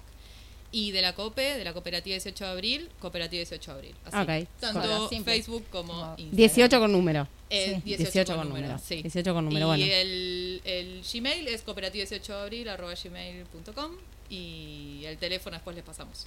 Bueno, quedamos, sí, obviamente, la verdad que es, es un placer ir para charlar un montón y, y nada, es, es movilizante, es, eh, bueno, Leo, la verdad que hace ya mucho, viene realizando un gran trabajo y, y todos los compañeros y las compañeras y está claro que cuando no nos unimos y cuando nos organizamos, todo es posible, ¿no? Es como que todos los días estamos un pasito más cerca.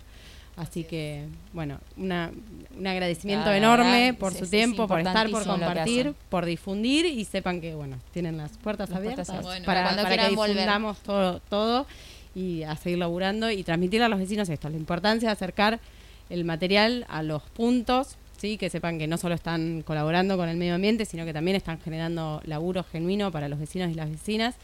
Así que muchísimas gracias. Bueno, No, gracias a ustedes por invitarnos, por darnos el espacio para, para poder explicar y que dar conocimiento al laburo que nosotros realizamos y sobre todo más para tratar más, eh, hablar más de cerca con el vecino y que el vecino sepa que a nosotros no nos pagan un sueldo por estar eh, parado en las cuatro cuadras o el compañero con un bolsón, sino que el material que ustedes nos entregan es el material que nos genera el ingreso a nosotros. Nosotros vivimos de ese material, mis compañeros viven de ese material.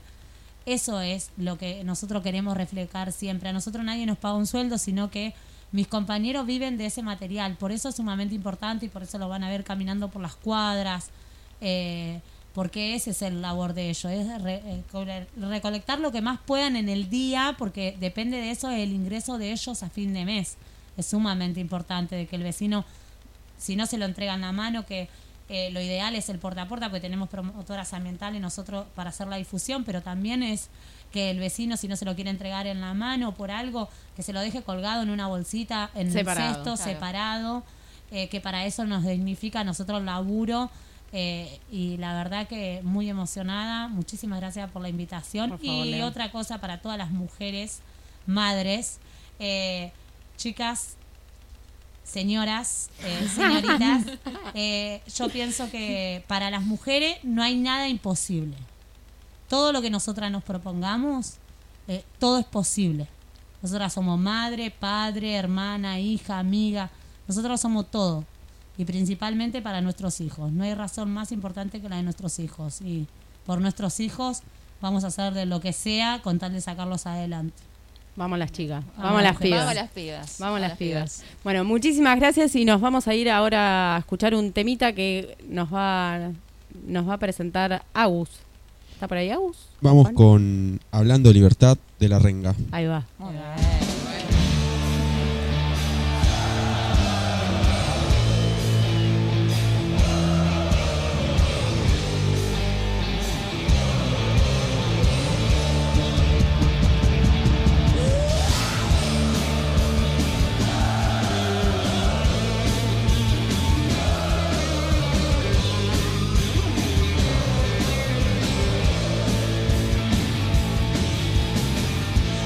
shall be quick.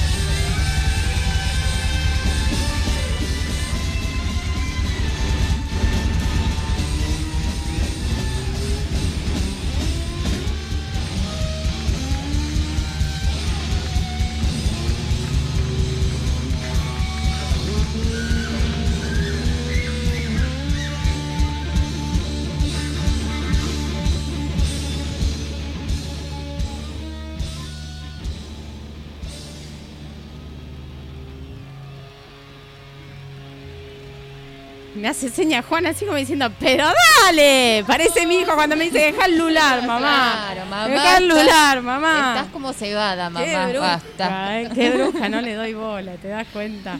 Acá estamos de vuelta, la verdad que hermoso, hermoso ah, haber recibido a las compañeras. Sí, que la potencia y, y nada, y todo, todo, todo el proceso de lucha por el que transcurrieron, ¿no? Para llegar a, Eh, a poder conformar lo que, lo que Es lograron, una que es organización, porque ahora es una organización, o sea, como, como le dije, es, es dignificar el laburo de, de los compañeros, porque totalmente. de repente pasar a, a juntar cartones en la vía pública de la nada, ahora son un grupo, tienen un espacio, tienen, tienen, o sea, tienen todo lo que le corresponde por un laburo, es un laburo.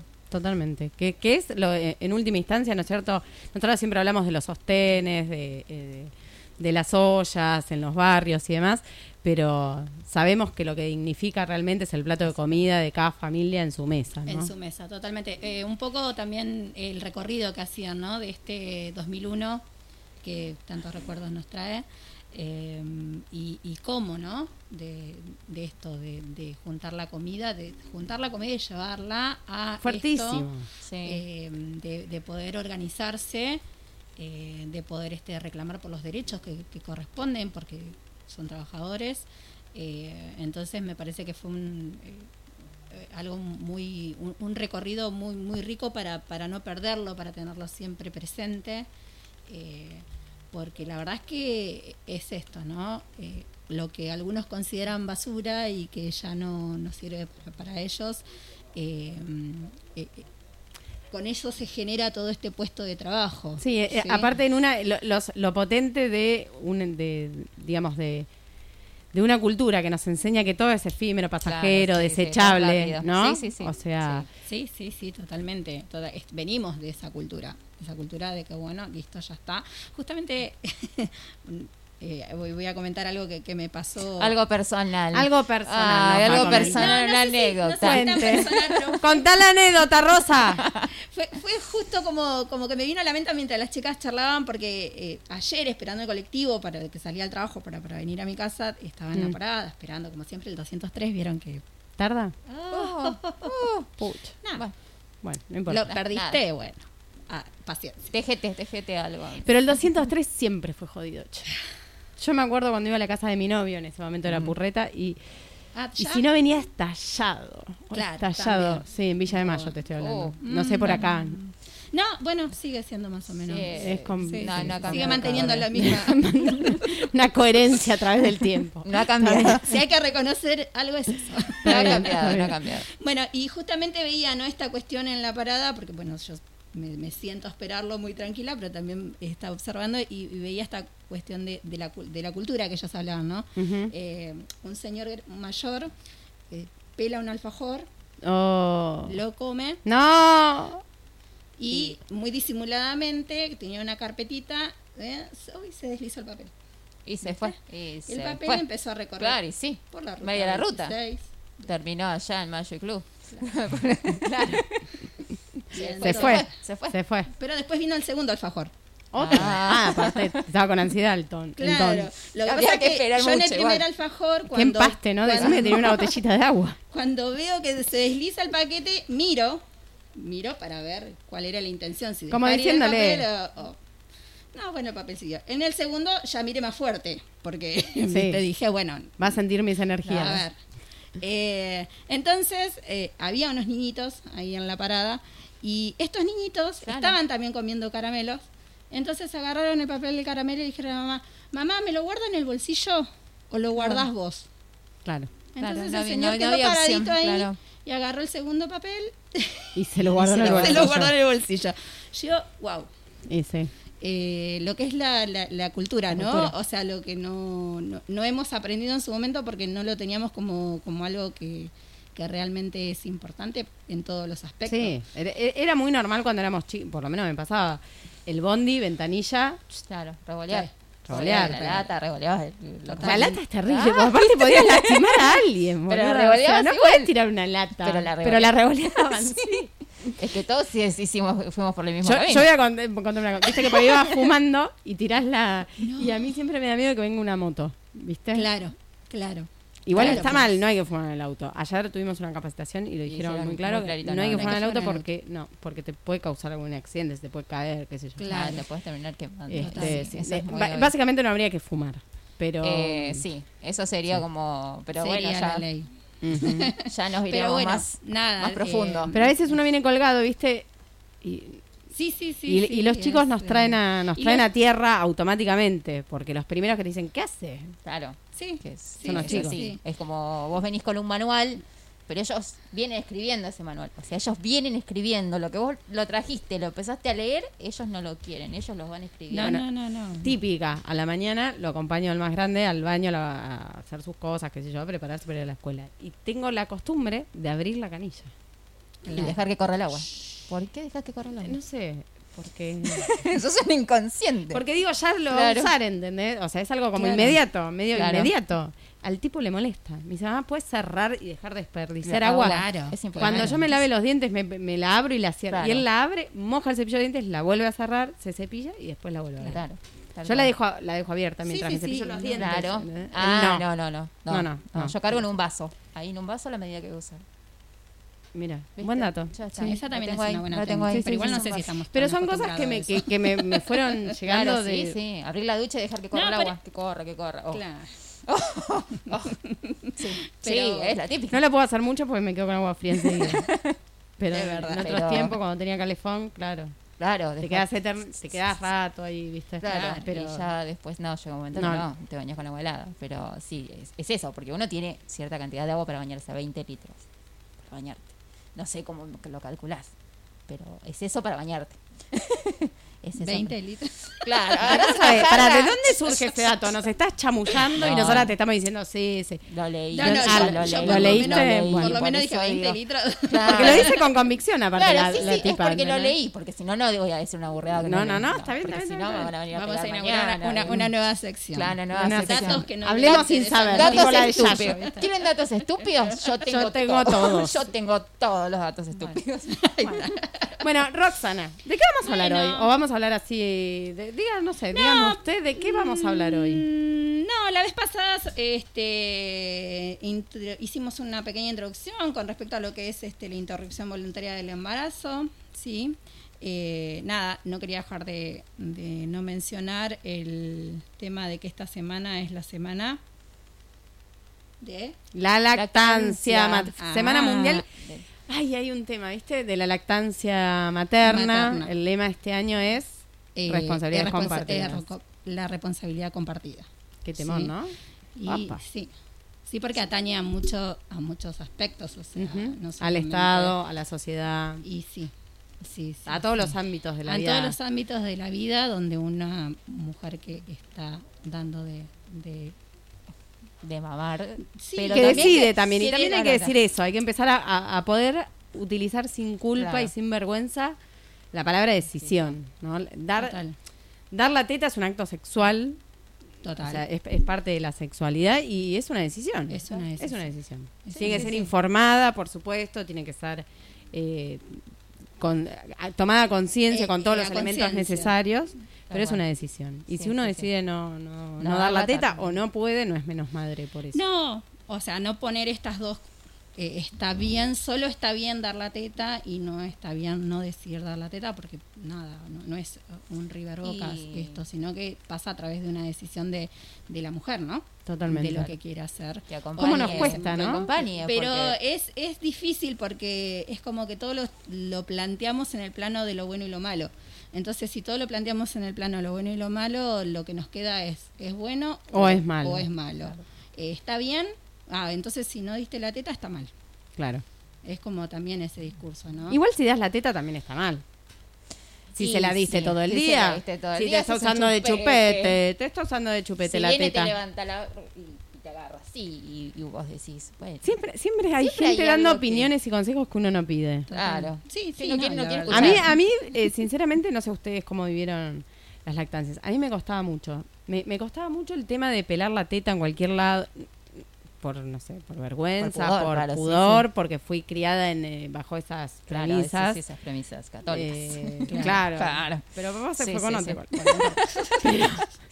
Bueno, lo, lo queremos un montón, pero Detalle, digo, detalle, Tito, me fallaste. detallito. claro.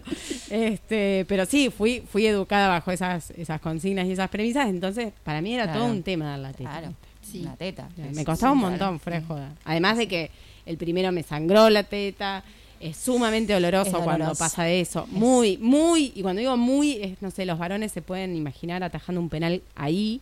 Claro, Es totalmente. muy muy doloroso. doloroso. Es como Muy. darte un martillazo en el dedo, así. Sí. La- el apoyo a la lactancia requiere, Y lo- acompañamiento. Lo que pasa es, como vos decías, es muy doloroso, pero también a nosotros las mujeres tampoco es como que te dicen, mira, te, te, te anticipan, ¿no? Claro, nadie Como te, para nadie te- decir, mira, explica de eh, antemano es cómo va a venir esto. Es Sí. esto. Eh, y entonces, bueno, uno se encuentra en ese momento y, pa- y, y aprende Sobre la marcha. sobre la marcha. Sobre la marcha. Eh, así que bueno, nada. Y sí, eh, la verdad es que a mí a veces eh, me sorprende que todavía hay- haya mujeres que, que utilicen el trapito para Claro, dar la para, teta. para taparse, Porque para tapar el bebito. tapan- Ah. ¿Viste? Claro. Como Eh, si fuera que... No sé, o sea, es una teta, o sea, una teta la vemos, la vemos en la tele. Claro, y si no viene como un delantal, hay como un delantal, ¿viste? Que vos te pones. Claro. Entonces claro. vos te pones ahí abajo, te Sí. pones el delantalcito y le das Sí. en la teta abajo, que me parece un horror. Pero, un horror ¿hay muy necesidad? Yo ¿En serio? necesidad. Con, Yo con- pelaba la teta en en el momento lado, en el que estamos, ¿hay necesidad? No. Yo en el bondi, en cualquier lado. Eh, ¿Quería tomar igual- tetas? Pelaba la teta. Es, es, es, como- es- es en los trabajos, ¿no? Eh, El otro día estuvimos visitando con las chicas de Jacarandá, eh, con las chicas de Jacarandá, que en realidad, bueno, muchas llevan adelante el GALAC, El que es un voluntariado de apoyo a la lactancia en el Hospital Eril. Y hablaban de esto, ¿no? De la decisión. Las chicas, las residentes, estaban dando justamente un taller para las mamás que estaban ahí puerperias con sus bebitos y bebitas. Y, y pensaba, ¿no? Eh, una, una de las trabajadoras decía, bueno, también hay que pensar en, en las trabajadoras de la salud que no tenemos dónde, ¿no? Hacer la Claro, extracción sí, de sí, leche sí. para poder llegar después de jornadas muy largas de trabajo a darles a nuestros hijos. Y, y lo que digo es responsabilidad compartida, cualquier decisión, ¿no? Responsabilidad compartida y acompañada y como sostén cuando decimos no, sin el juicio, Claro. que siempre está tan Sí, sí, presente. Sí, porque sos mala madre. Porque Sí, sos no- mala madre. Claro, porque si no, le vas querés a dar, ¿cómo le vas no a le dar? querés dar la teta. Entonces, malvada. Ya, ya sos mala. Eh, y si se la das hasta los tres, y pero Claro, Ya está para el Fernet, está, te va a traer la novia y va a seguir tomando té. claro, ¿viste? Sí, todas sí, esas sí, frases que, que es como vos decís, o sea, te pedí tu opinión, no. No, entonces, guárdesela. Claro, también, Guárdesela. también. Igual tampoco hay como muchos, digo, yo de Juli no trabajaba, así que yo le di la teta hasta los dos años tranquilamente en la comodidad de mi casa. Claro. No fue así con Elo. Eh, y claro, sacarse leche en el baño, porque no había un lugar para que, que yo pueda sentarme a sacar ese en el baño, porque cómo iba a estar ahí, venía Sí, pero compañero y yo sacándome es leche. muy complejo, Sí. ¿no? Es muy complejo. Sí, Yo creo que es fundamental asegurar un espacio para las trabajadoras, para los Ni trabajadores. siquiera una oficina, porque si te prestamos la oficina, no sé, vos te sentás en el... No, al baño. Te tenés que sacar leche, te vas al baño. No Claro. hay otra opción.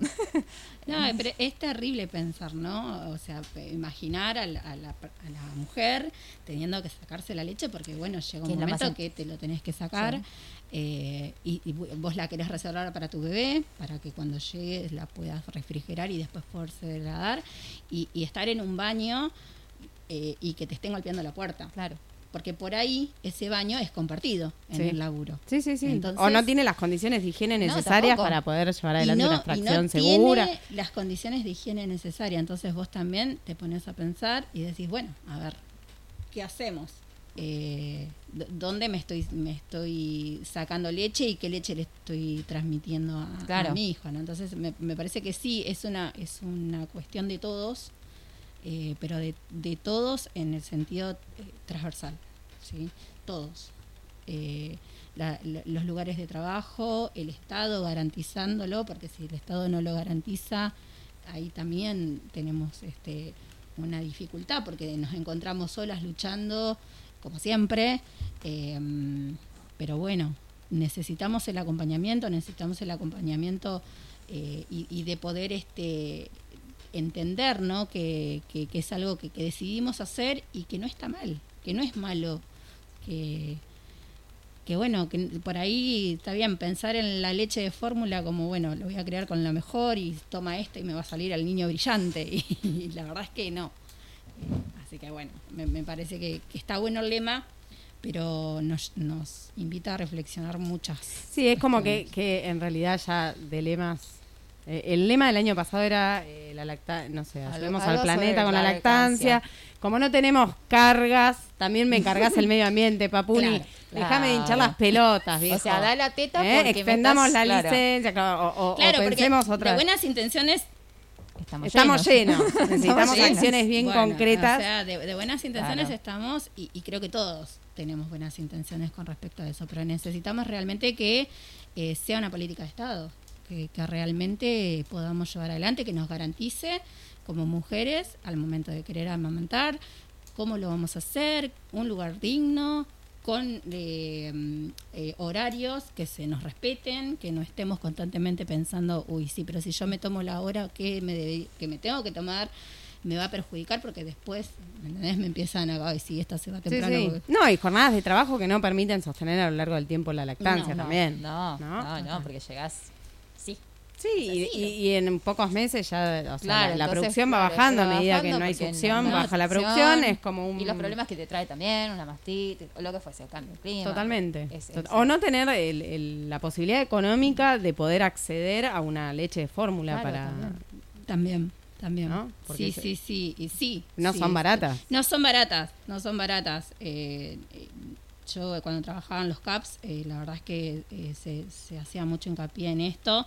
Y es verdad, o sea, la verdad es que en, eh, en las instituciones de, de salud eh, los lugares tampoco están, los espacios físicos no están para estas cuestiones. Entonces te encontrás en sala de espera explicando eh, con un globo cómo, ¿me entendés? Cómo llevar adelante, qué es el tema de de que se te rompa la teta, eh, es como, a ver, Sí. eh, es Sí, requiere una intimidad. Sí, sí, Sí, sí. Y un sostén. Y un sostén. y un Bueno, por eso también estamos y, y aprovechamos para invitar a todas, a todos y a todes el miércoles próximo en el Teatro Seminario a las 10 de la mañana con la Unión de Puricultoras de Argentina, con AKDP, con PIC y con la visita y presencia de la diputada Vanessa Siley, que es la Siley. creadora de un proyecto que tiene como objetivo el reconocimiento de la puericultura dentro Sí, del dentro sistema de salud para garantizar tanto en el ámbito público como privado que todas las mujeres o personas gestantes tengan acceso a ese acompañamiento en su decisión de dar o no, porque en, en cualquiera de los dos casos los dos requiere sí. acompañamiento eh, la teta y eh, en, en la crianza y en todo lo emocional que está puesto en juego en el puerperio de la mujer y en los primeros años de vida de ese niño que llega y que viene a revolucionarlo todo, por suerte, pero que es difícil, que requiere Sí. sostén, que requiere acompañamiento y que, y que, es, que es también eh, el reconocimiento, eh, es igualar en, en el acceso a derechos y, y en Sí, garantizar sí, sí, un derecho humano como es también la Sí, lactancia. tal cual. ¿no? Tal cual. cual, Sí, tal sí, cual. sí, sí. Sí, poder Creo garantizar. que a veces, estando en el sector privado, tampoco te lo garantiza. No, no, no, no. No, no. Hoy, hoy como no está reconocido, Claro, pero la- claro. un un gran grueso de instituciones privadas cada vez más tienen servicios de puericultura, Claro. Pero bueno, es en instituciones Claro, privadas. sí, Si sí. tú- y, y tu prepaga, por lo general, si tenés prepaga y la suerte de tener una prepaga, no cubre la consulta posterior. Es como un, es como que te visita ahí ni bien pariste y Claro, y- después y ya está. la- Si me querés ver, hay que poner ahí. tiqui, tiqui. El primero te lo regalo. Claro. no. Es como Total. que sí, la primera, la primera va gratis. Totalmente. Este, bueno, tenemos que ir abandonando el estudio, muchachas. Bueno. Porque está llegando la gente de la palabra justa, justa. que andan por ahí, ¿están por ahí? ¿Están por ahí Ah, escuchando? Bueno, ahora vamos a, vamos a aprovechar y nos vamos a sacar una foto todos juntos para la radio. Vamos haciendo Los dos ahí- staff. Ah, Claro, ahí el pasaje. Vamos El, pa- el el pasaje. Vamos a hacer el pasaje, sí. Por ahí anda Charlie, Charlie, Charlie, ¿está por ahí? Está Charlie, Cande y no sé si llegó Martín, que Martín cumplió también esta semana. No, y otro de Ay, Leo, la pero por Somos favor, así. Mucha gente somos Leo acá adentro, qué Somos intensidad. así, los leoninos No, no, no, no, intensos. no. Salgamos, no, no Sí, entramos. no, no, no, Salgamos no. nosotros, pues son ellos y, y su ego y, Tal- no, y- no, Y, y- Chicos, y- y- y- y no le discutas. y no le disputas. o sea, vamos a darle la razón. Vaya, Ahí viene, ahí viene Charlie. va llegando, ahí viene llegando Mirta. Charlie tiene un micrófono inalámbrico, algo por ahí. Bienvenido. Qué lindo, Bienvenido, Charlie, volver a verte en la ¿Qué radio. Bien. ¿Vos? El gusto es mío, ¿eh? Ah, Ay, qué voz. ¿Cómo anda? Charlie, tenemos un varón en, en la radio. En un programa todo de Sí, qué lindo minas. el programa. ¿Te gustó? Me encanta. Bien. Ahora estaba tratando de entrar, pero lo escuché otras veces. Muy Bueno. bien. Ah, bien, bien. Bueno, gracias. No existe par- este programa en otros lados. ¿No? No Es como que estamos mira qué haciendo, piola. claro, estamos Ojo con eso. bien, Eh, bien, bien. Y Charlie algo sabe de Ya radio, patente. ¿eh? Con eso porque es un programa totalmente que habla esencialmente de algo puntual que casi pasa desapercibido. Total. Eh, Creo que están haciendo historia con esto. Bien, Ay, bien. qué- qué ah. Nos Posta. vamos, pum, para arriba. No, posta, que es viernes, ¿sabes qué? quiera buscar información radial de algo tan específico y, y necesario, van a ir al programa ustedes. Muy bien, por, Muchas eso, por gracias. eso hay que tenerlos en. Muchas Spotify. gracias. No dijimos las redes, nunca dijimos las Es redes. porque arrancamos con todo. Ahí. Charlie, Charlie, que fue maestro mío un, un breve tiempo. Ah, y Hola Martina, Epa. está Martín, estamos Sí, el todos. estudio Sí, videos, Vamos Vamos, a- poniendo los videos porque ya estamos todos. le, le voy a dar a Juancito para que nos vaya sacando una foto, nos haga videitos, todo, porque estamos, los, estamos todos. Bien. ¿Cómo está Martín? hacer este- El pase. El pase, ¿no? bien, bien. Qué bien que se dio, qué bien que se. Me Venga, siento venga por acá, loquísimo. así, sale en Es cámara. que hoy fue justo, hoy fue justo hoy fue es una cosa... ahí está. Bueno, nos vamos a sacar una foto Bueno, en vivo. va a sacar una foto en vivo. Ahí está para la gente de Muy Mala radial este momento, y ¿no? Para la gente de la palabra justa. Ahí para la historia. está. Ahí está Cande, vení, Cande, Cande, nos faltó, Cande, vamos, Cande. ¿Nos falta alguien más?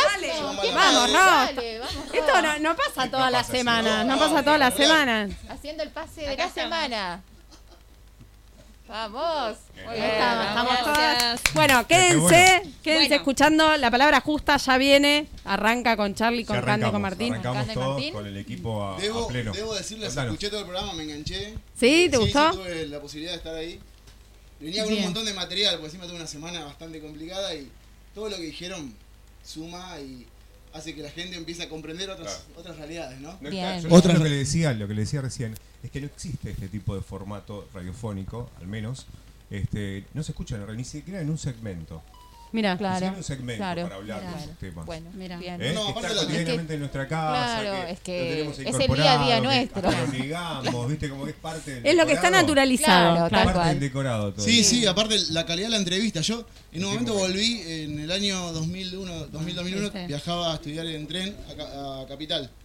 Y recuerdo, ¿no? El, el tren blanco y esa Sí. imagen de, de padres con chicos arriba del tren. Totalmente. Volvió, cartonear, digo, sí, ¿Cómo nos olvidó?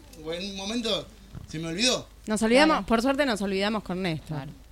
Claro. Sí. Ah, totalmente, Claro, claro. es como que. Bueno, yo tengo una pequeña anécdota que hablaba del tren blanco en un programa que hacía en, un- en- en una eh, en una escuela donde daba un taller de radio llamaba el Colegio José Hernández de Ballester, muy conocido. Sí. Y hablé, traje chicos que hable de, para que hablar del tren blanco, qué hacían a la mañana, por qué no iban a la escuela, y traje a los padres y demás. Y en un momento hubo un quiebre en la escuela donde no quisieron que habláramos más de ese tema. Claro. Y empezó a Fue faltar el, claro. el micrófono, después no andaba la consola. Cosas. Y nunca más hicimos Eh. No, Pasaron no, pero cosas. Temas, temas sensibles. Tema Me como acordé que de empezó a molestar por, el- por algún Pero, punto. digamos, spoileando un poquito lo que venía a traer a, a nuestro programa, eh, digamos, esto de salir a trabajar y la importancia de el Estado, eh, la, digamos, la cooperatividad entre las personas, ver qué necesitas vos, cómo nos, nos unimos. No, porque muchas veces escuchás, no quieren trabajar. Ah, Totalmente. Un ejemplo, Sí, ocho, sí. ocho hijos, una madre soltera. Sí. Dijo, me ocupo de la ropa del colegio, eh, de, que, de que si están enfermos. Y de, mil, y de que sí, 1600 sí. solamente eh, Claro. compañeros No, de Escobar claro. que son Exacto, y lo que hace por los otros.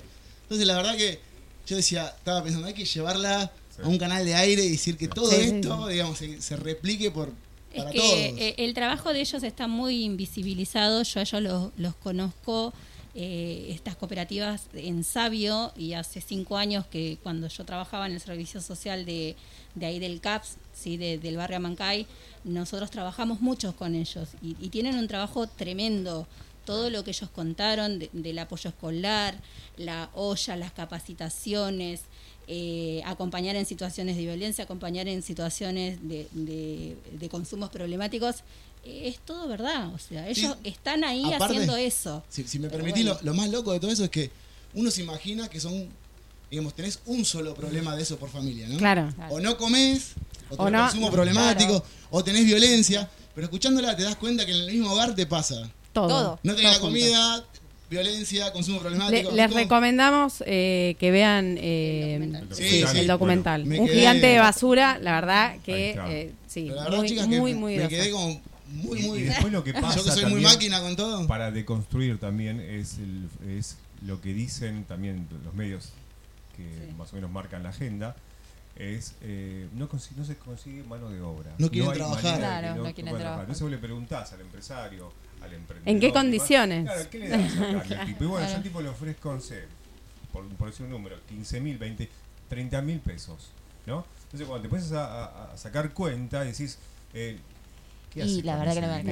me parece Sí, que sí. estás en- entre Sí, comillas Claro. Y Por hay, un. hay algo abusando más, de lo hay que algo más. necesita. Supongamos que Y después, te dan 30 mil pero pesos. después lo que, te, lo que te quieren decir es que el plan compite con un sueldo en blanco. Y ahí Claro. está el problema. Claro. Si, Sí, tu, sí, si sí. tu dinero como Fuera suficiente. compite con un plan, Estamos es un mal. Claro. Estamos mal.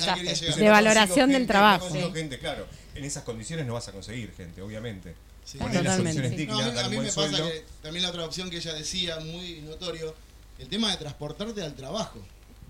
Claro. Es, la gente no tiene en cuenta, pero No, no. personas que tienen el 35 y 40% del sueldo En el tomado, transporte. tomado por el transporte, ¿no? Sea de- el transporte que sea. Y, y ella lo, lo aclaró y pasó rápido, pero es verdad, ella decía, nosotros pudimos conseguir. Porque antes era tren blanco y después eran los camiones y, y los Y ahora, equipos. ahora son los micros. Son los micros, exacto. sí. Digamos, esa plata no sale del bolsillo, que en un momento, cuando estaban Néstor y Cristina, eh, o Néstor con los subsidios al transporte, era plata que la gente tenía en su bolsillo, ¿no? Es Totalmente. como que- Es y la, na- la nadie- forma de inyectarlo, en, digamos, en las bases en la para poder economía. reactivar la economía. Exacto, pero bueno, Sí. voy a tratar de callarme porque me viene bueno, sí. Bueno, Vamos. Sí, arranca, arranca, arranca, arranca. no Bueno, nosotros nos vamos. Nos vamos, gracias a. Uzi Fran en la operación, gracias Juancito Castro, gracias. Cande, que siempre nos manda ahí toda la info. Gracias Dai. Vicky Quiles. Y aquí nos vamos. Nos vamos. Buenas. Te llamas eh, Babasónicos. Uh, uh, Te vamos muy chau, chau. chau. Nos vemos.